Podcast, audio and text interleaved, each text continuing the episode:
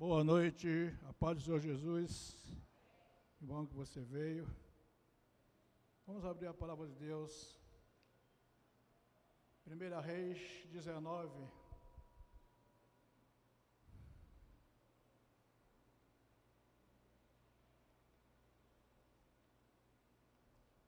Primeira Reis, capítulo 19.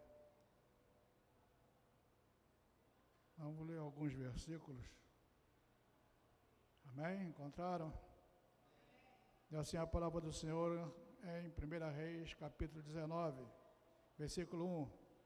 Acabe fez saber a Jezabel tudo quanto Elias havia feito e como matara todos os profetas à espada.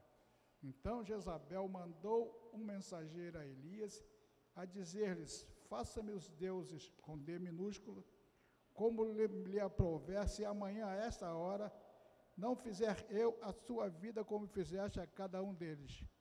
Temendo, pois Elias levantou-se e, para salvar a sua vida, se foi e chegou a Berseba, que pertence a Judá, e ali deixou o seu moço.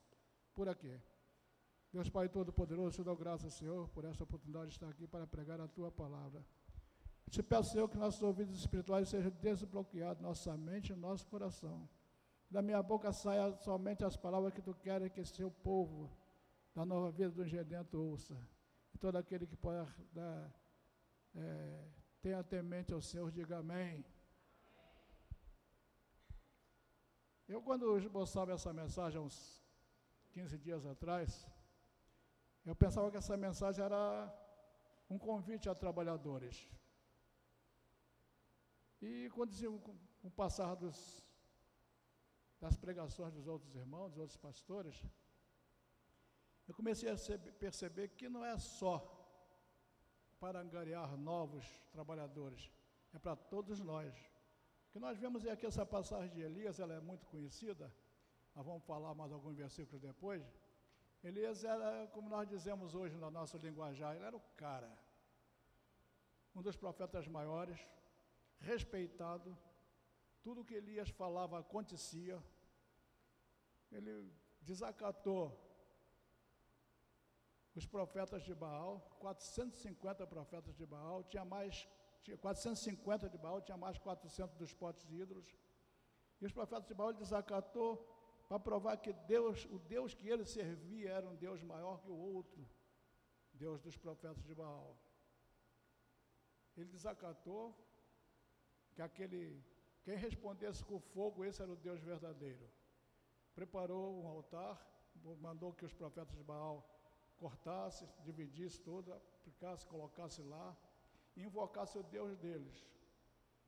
E esse assim foi feito.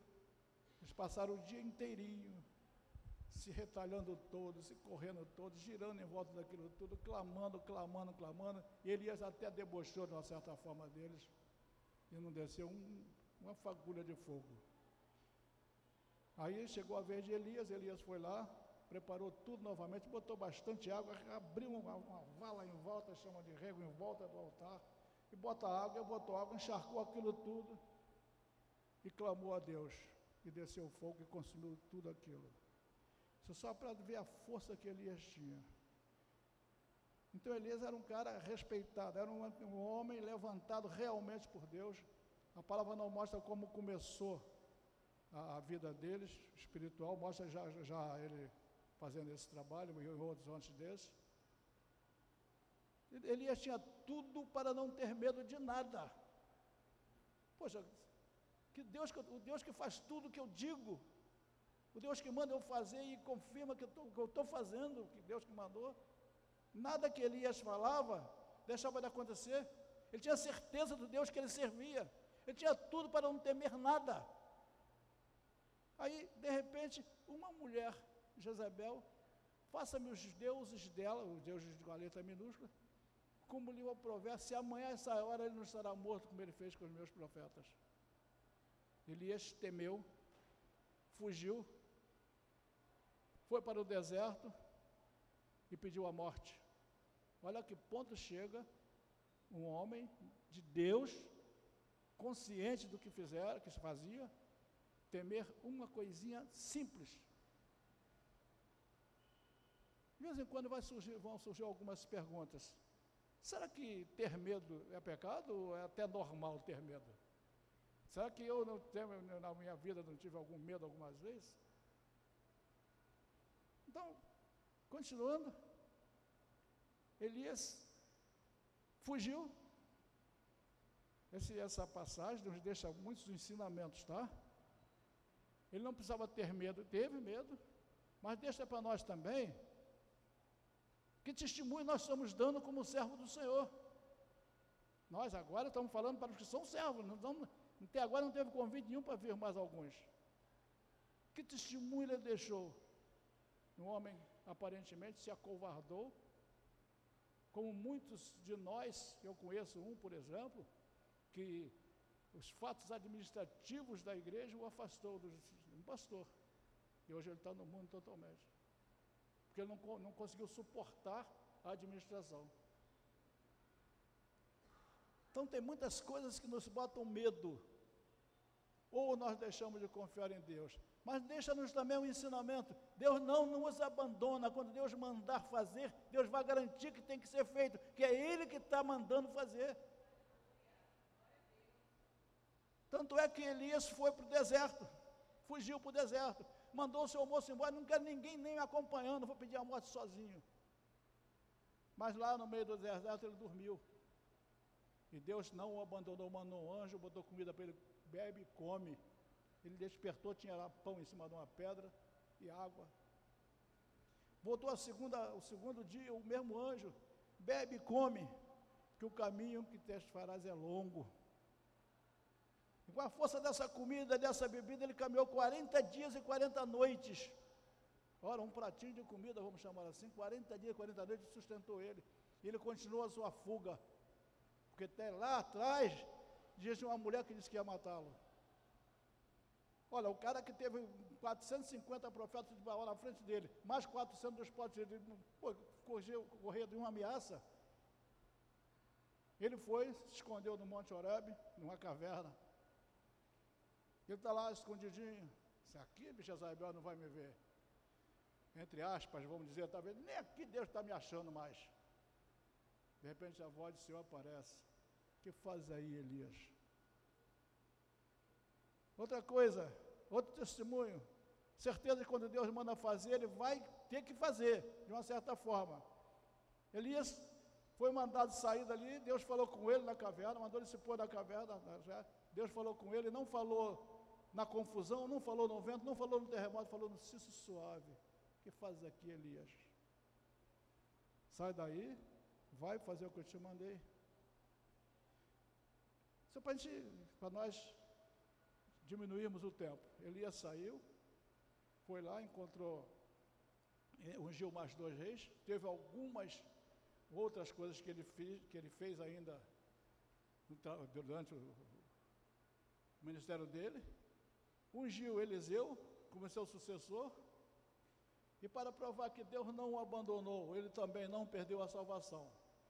Eu diria que ele perdeu parte do, do, ministério dele, tá? porque ele poderia ter feito muito mais coisas, mas ali ele foi elevado numa carruagem, uma carruagem de fogo para o céu, ele, e Eliseu o substituiu.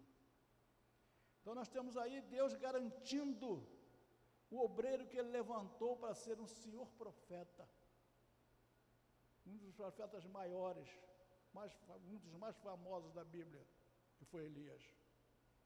Temos aí Deus garantindo aquilo que Ele mandou fazer e dizendo para nós que aqui hoje estamos, não temos, eu sou contigo. Se eu te mandar fazer, eu estou garantindo. Ele garantiu aqui. E aí nós temos que pensar que essa mensagem é para todos nós, sim. Ele tinha autoridade entre reis. E muitas das vezes nós temos uma micropartícula de autoridade e não usamos dela.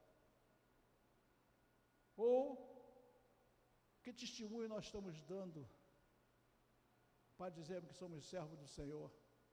Que Elias, eh, Elias aqui para mim, ele se acovardou, ele deu um testemunho de covarde. Ah, tá bom. Deus garantiu a salvação dele? É pecado ter medo? Não, não é pecado ter medo. Tá? Volto a dizer, eu já tive alguns medos na vida. A voz de uma mulher o assustou, como está no capítulo 19, versículo 2. Mas, como já falei, pediu a morte, vai por essa. Então, gente, quando é que vai chegar a nossa vez, vamos falar assim, quando é que eu vou entender que eu também tenho um chamado? Quando é que nós aqui presentes vamos entender que todos nós temos um chamado? Aí eu volto perguntando para mim, por que, que essa mensagem? Aí, bom, aí, será que tem alguma coisa a ver? E eu vejo uma trajetória das pregações de domingo passado de manhã para cá. Domingo de manhã, pastor Márcio falou que nós somos úteis para Deus. Opa, tem alguma coisa com aquela mensagem que eu estou lá no papel. Depois ele falou outra palavrinha também que se você é um pescador de homens, tens que lançar a rede. Aí já começou um pensamento diferente em mim. Não é só para angariar obreiros, sim é para quem também é obreiro. Aí, à noite, vem o pastor Leandro. Eu quase que rasguei isso aqui, copiei dele. Quase. Entre tantas coisas, ele falou que nós temos, todos nós temos habilidades. Ele falou, perguntando qual é a nossa.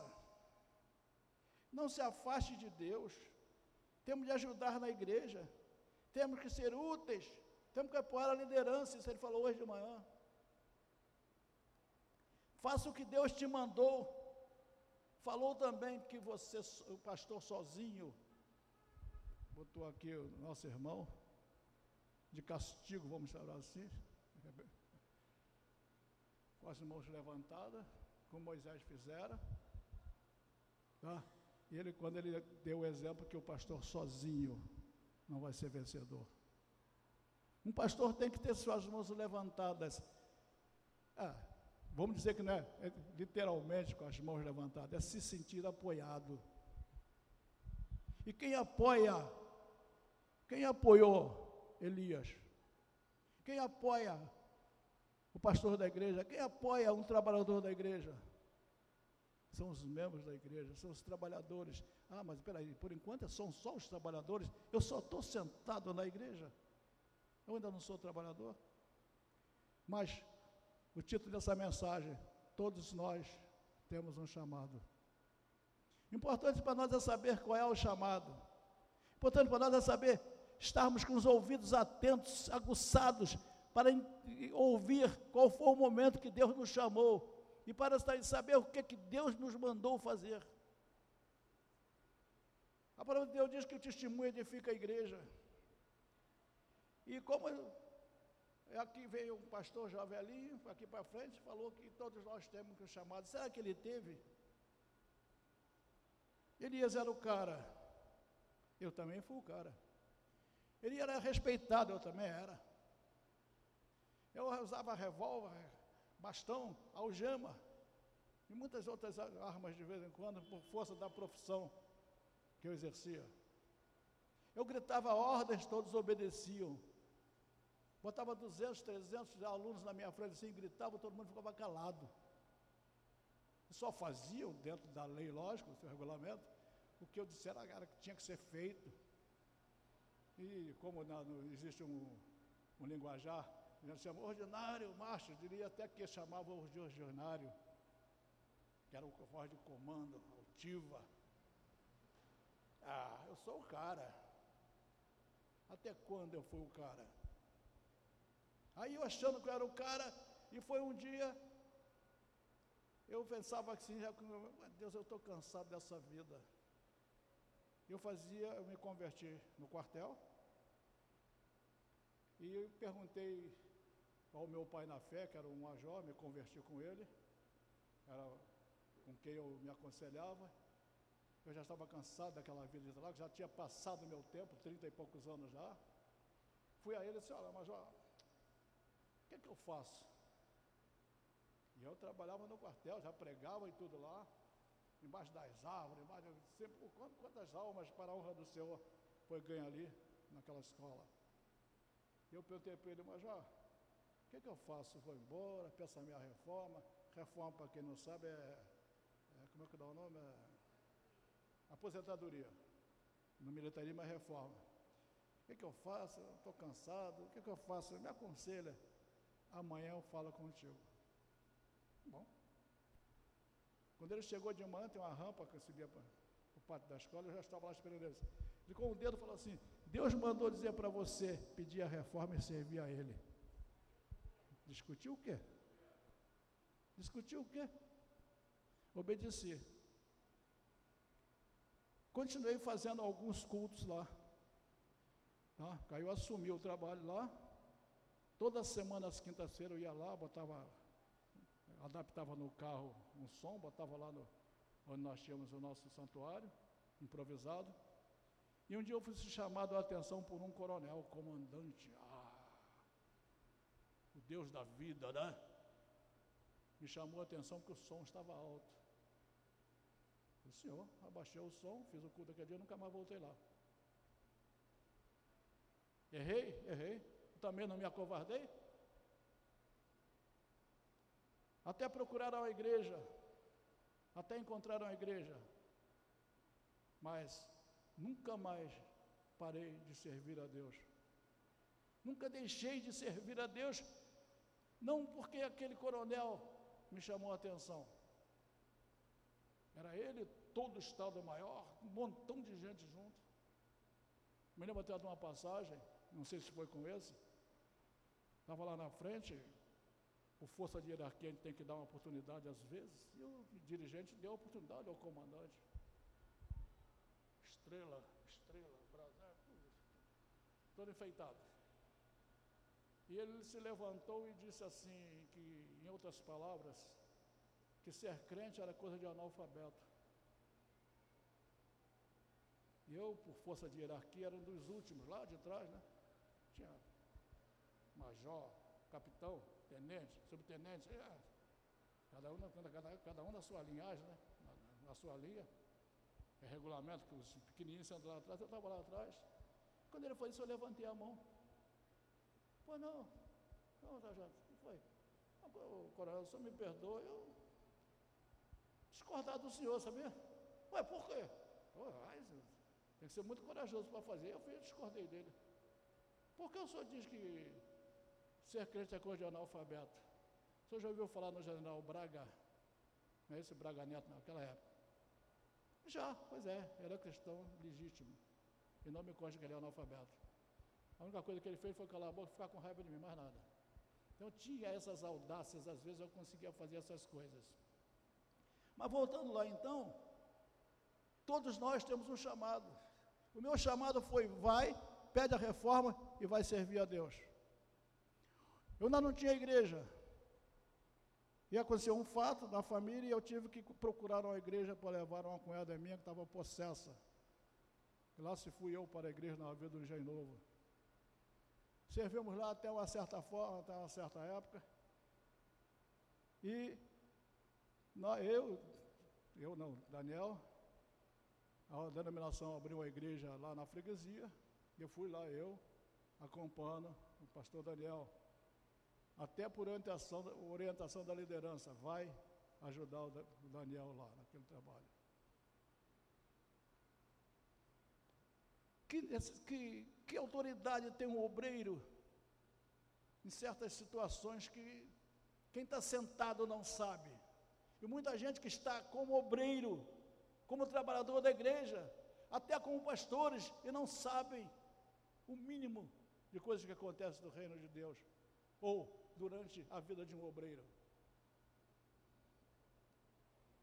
Estou contando isso para vocês como testemunho do poder que Deus tem de garantir quando Ele manda fazer.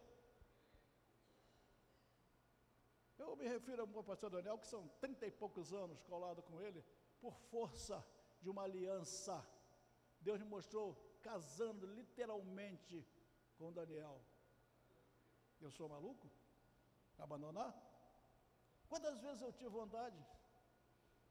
Durante toda essa trajetória, que nós estamos falando aqui das pregações, Eu saí com o pastor Daniel essa semana para resolver um problema particular.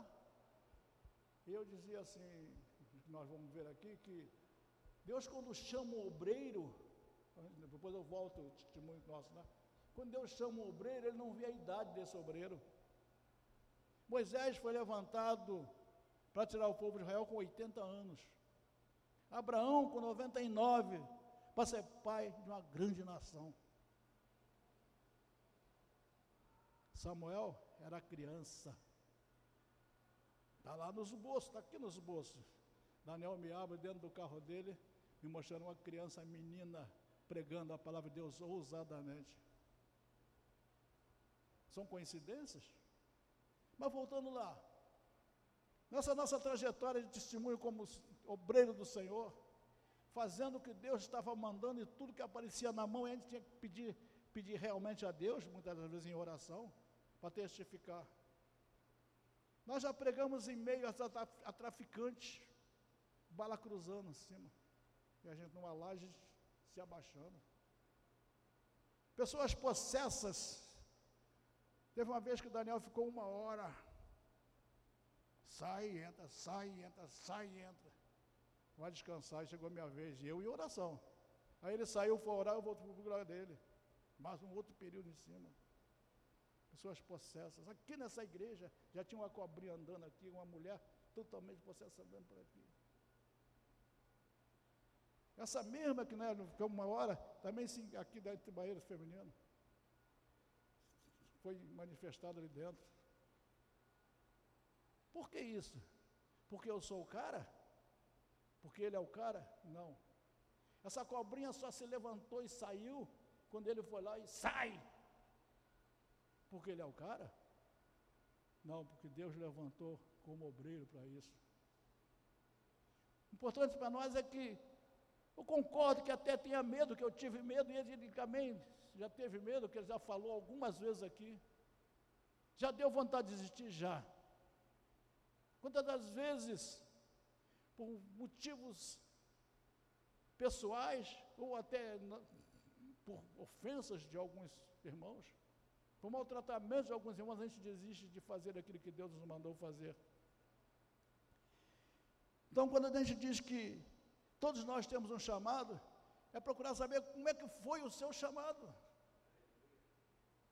Quando foi que você ouviu, você estava com os ouvidos aguçados, para saber se Deus estava falando exatamente contigo?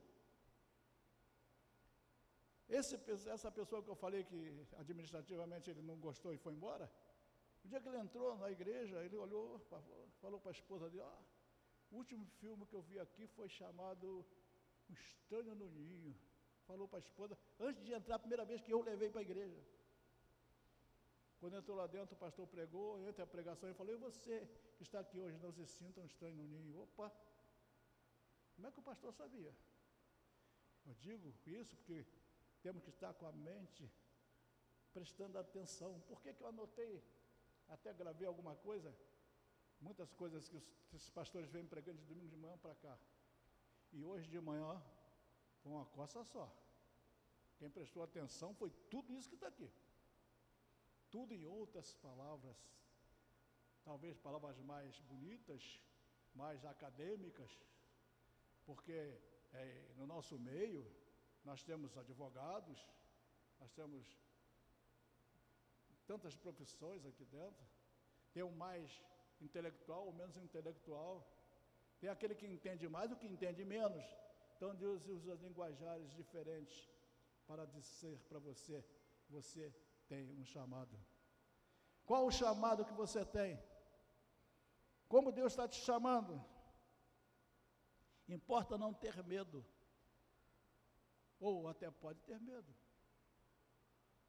Mas dentro desse medo, você tem que despertar também. Porque Deus em nenhum momento disse para Elias, você vai parar de fazer a obra. Deus não falou isso para ele. Deus só perguntou, o que está fazendo aí?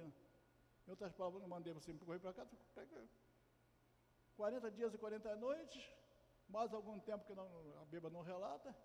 Quantos dias atrasou a obra de Deus pela covardia de Elias, pelo medo que ele teve? Uma palavra de uma mulher. Qual a palavra que está nos afastando da obra do Senhor? O que, que Deus está colocando na sua mão para você fazer, que você ainda não fez? Ou nós vamos ter que esperar o Daniel desfalecer, ou ter que continuar levantando as mãos dele. Quantos anos nós estamos aqui lutando? Nessa luta toda, nessa toda é, tempo que eu estou com ele, faltou de, faltava dinheiro, como até hoje falta para aluguel. Na hora certa o corvo vem. 15 para as 4 da tarde, tem que pagar para aluguel 4 horas. O banco está fechando. Está lá o corvo com o alimento.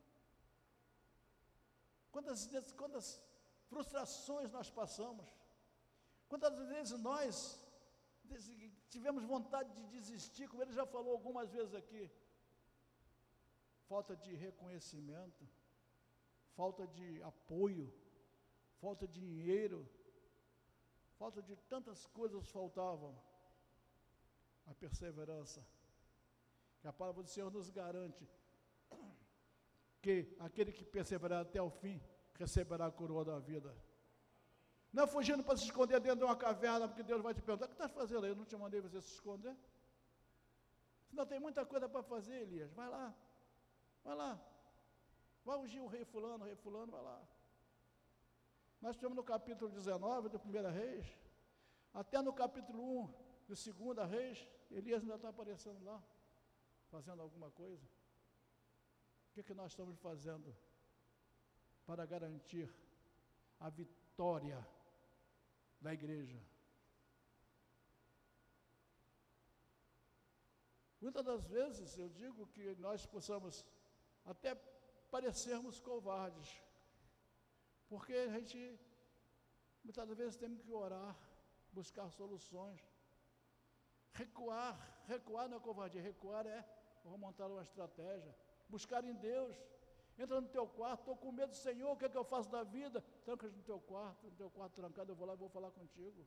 Ah, mas tem que ser o teu quarto trancado, não pode ser de porta aberta. Isso é um simbolismo que Deus quer falar contigo. Que obreiro você quer ser? Ou você que ainda não é? Ou você que ainda não se levantou? Ou você que ainda não sabe verdadeiramente o que é ser um obreiro? Será que está te faltando alguma coisa?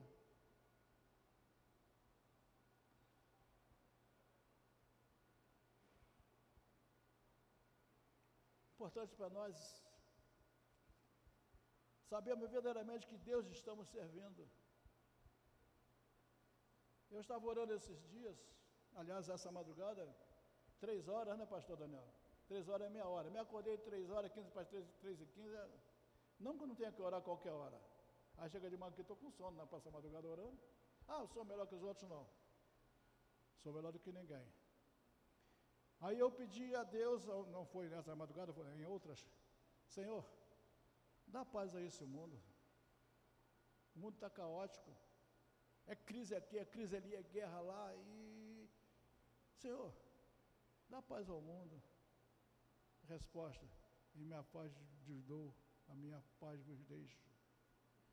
E a outra resposta é que o dia que o mundo tiver paz, chegou a hora.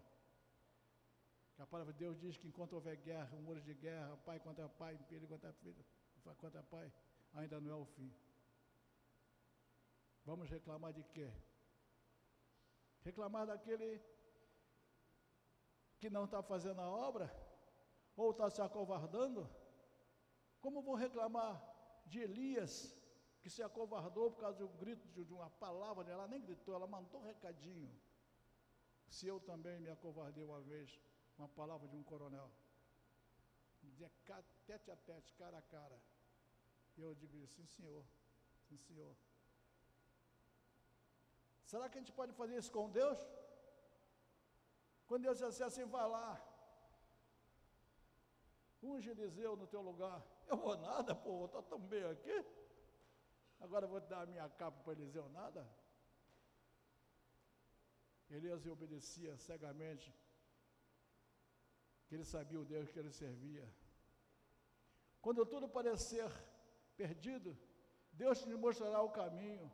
Você nunca estará sozinho. E o medo, às vezes, nosso, é nós pensarmos que nós estamos sozinhos. Ninguém me ama, ninguém me quer, ninguém olha para mim. Eu falava que Moisés foi levantado com 80, Abraão com 90, e eu dizia muitas vezes: estou velho. A única coisa que eu posso dizer para vocês é o seguinte: hoje vocês me veem muitas das vezes sentado, que a perna começa a cansar, começa a queimar, arder tudo. A força física já não me garante fazer quase mais nada. A audição, já usa um aparelho auditivo, já tem que usar um óculos, mas a, o coração e a boca já estão prontas para dizer que Jesus te ama, para dizer que Jesus te quer bem, para Jesus quer dizer para você ainda tem uma obra na tua vida, para dizer para você que está sentado, esquentando a tua cadeira, Deus tem um chamado para você. Deus não está brincando na vida nossa. Deus está dizendo para você claramente: Eu te amo. Importa para você saber qual o chamado que Deus tem para você. Enquanto tivermos boca para falar, podemos dizer Deus te ama para alguém. Eu tô, sento muito lá atrás, agora com aquele biombo ali, eu vejo pessoas dali que elas chegam ali, querendo saber o que está acontecendo aqui dentro. É nessa hora que a gente tem que, Senhor, abra a mente daquela pessoa. Hoje mesmo foi um, olhou, olhou, levou, foi embora. Nós temos que estar pronto. Como eu estava pronto naquela escola embaixo de árvores. Situações que aconteciam, em que os alunos vinham para pedir conselhos, não só administrativos, mas até espirituais, que já estavam me conhecendo. Eu não era nada, era apenas um militar dentro de um quartel, mas pregando a palavra de Deus, dizendo para Deus, usa-me como tu queres, quando, quando e onde tu queres, e como quiseres. O chamado de Deus não é ser abandonado por qualquer medo. Elias teve medo, tá certo? Eu tive medo, mas estou aqui. E você tem medo de quê? Que, que você está fazendo para o Senhor? Quando foi que o Senhor disse assim: Eis-me aqui? Samuel estava assim, pequenininho, garotinho ainda novinho ainda. Samuel, Samuel. Eis-me aqui, Senhor. Ele orientou a ele como é que ele tinha que responder, que ele não sabia ainda. Ele só ouvia a voz chamando ele. Mas ele não tinha noção, ele não, como criança. Teve que ser orientado. Ah, quando chamar novamente, eis-me aqui, Senhor, o que queres? Nós vemos, sabemos, pelos estudos, que Samuel também foi um grande profeta. Por quê? Porque ele se deixou transformar. Moisés, gente, será que Moisés realmente. Não, teve um momento da vida dele que ele fraquejou. Quando Deus falou para ele, fala a rocha. Ele foi lá e, ah, tem que dar água. Deu um cajado na rocha, ele feriu a rocha. A rocha era Jesus Cristo. Ele não perdeu a salvação, mas não entrou na terra prometida, que era a promessa de Deus para ele. Como ele fez com Elias. Ele foi na carreira, não, não, pegou a salva, não perdeu a salvação, mas deixou para nós um testemunho muito forte. Olha, veio, Moisés passou 40 anos no Egito, mais 40 anos cuidando de, de carneiro, de, de ovelha, sofrendo. Mas no momento que Deus chamou, e só deu uma fraquejada, administrativamente, vamos chamar assim. E qual é a sua essa noite? Volto a dizer, você tem um chamado. Pergunta a Deus qual é.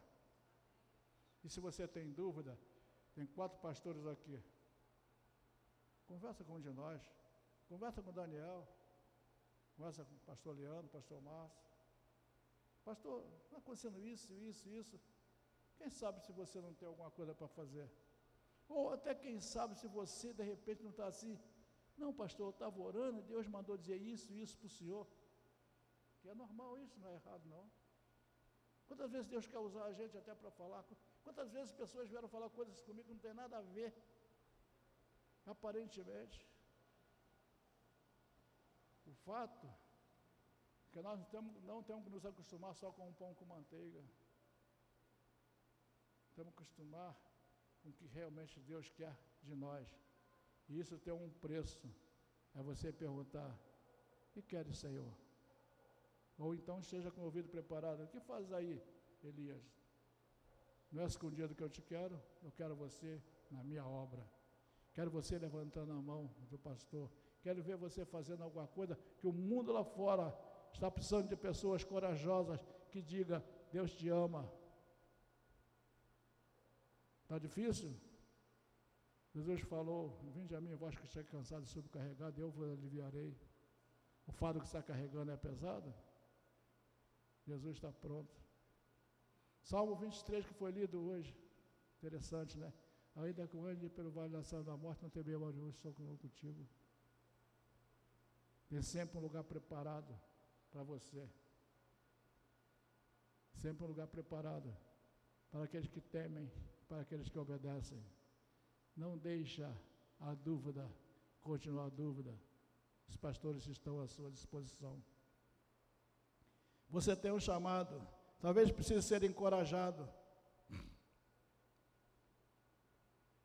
E será que essa noite, ou será que de domingo de manhã para cá, não vou voltar as outras antes do domingo, de domingo de manhã para cá, não foi uma parte totalmente encorajando todos nós da igreja a sermos um obreiro? Acho que o Leandro foi bem enfático nessa situação, bem, mas bem mesmo. Domingo de manhã eu parabenizei ele. Eu tomei tapa na cara, tudo que não foi lado. Mas em bom sentido, tá? Ele batia aqui, eu virava, batia aqui. O Senhor que está vendo. Que eu estava atento. Ou nós estamos apenas sentados numa cadeira e não estamos atentos ao que Deus quer falar conosco.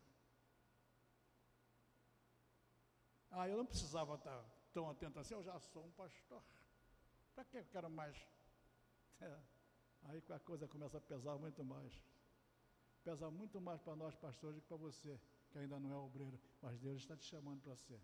Você que ainda não é, vem mais uma vez para dizer: busque um de nós. Não deixa a dúvida tomar conta de você. Não importa a tua idade, a tua cor, a tua raça, se é velho ou jovem. Os pastores estão à sua disposição. Amém?